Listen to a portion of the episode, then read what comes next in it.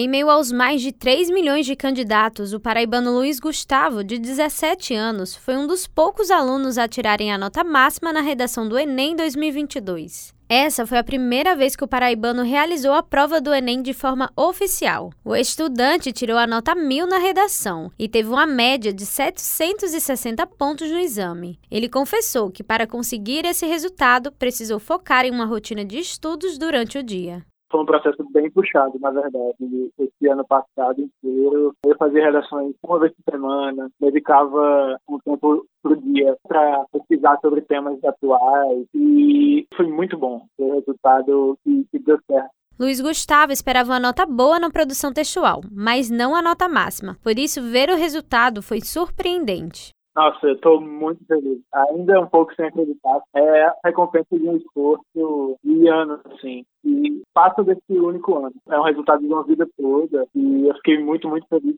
Para os candidatos que não conseguiram tirar a nota desejada na produção textual, o coordenador pedagógico do programa Se Liga no Enem, Aniel Lima, explica que ainda é possível ser aprovado e garantir a vaga na universidade. A nota da redação ela ajuda a compor a nota final do estudante. E aí, quando o estudante vai submeter essas notas ao SISU, o Sistema de Seleção Unificada, que é a partir daí que eles conseguem o acesso às universidades, o estudante vai no curso que ele deseja, vê se a nota dele é suficiente para ele entrar no curso. Então, a nota da redação por si só, ela é muito importante, sim. Muitas vezes o estudante pode achar que não atingiu a nota que ele almejava na redação, mas juntando a nota da redação com as outras disciplinas que caem na prova do Enem, ele pode sim conseguir essa nota, a nota suficiente para ingressar na universidade. E ainda tem a questão dele poder escolher a universidade no sistema do SISU, ele pode olhar a nota de corte enquanto está no período de inscrição. É, ele pode saber se a nota dele, a junção das notas, é suficiente para ele conseguir entrar no curso desejado. O coordenador ainda deixou dicas importantes para os alunos que vão realizar a próxima edição do Enem. Mantenha o foco, o estudante precisa se organizar para ver qual é a área mais importante para compor a nota dele para o próximo Enem. Digamos que a nota de Ciências da Natureza no Enem desse ano não foi a nota que ele almejava, ou que ele precisava para ajudar a entrar na universidade com a nota. Ele foca, passa esse ano focando, não vai desprezar os outros componentes, mas ele foca nos componentes que ele tem mais dificuldade. E com esse foco, ele vai se sair melhor nesse próximo ano.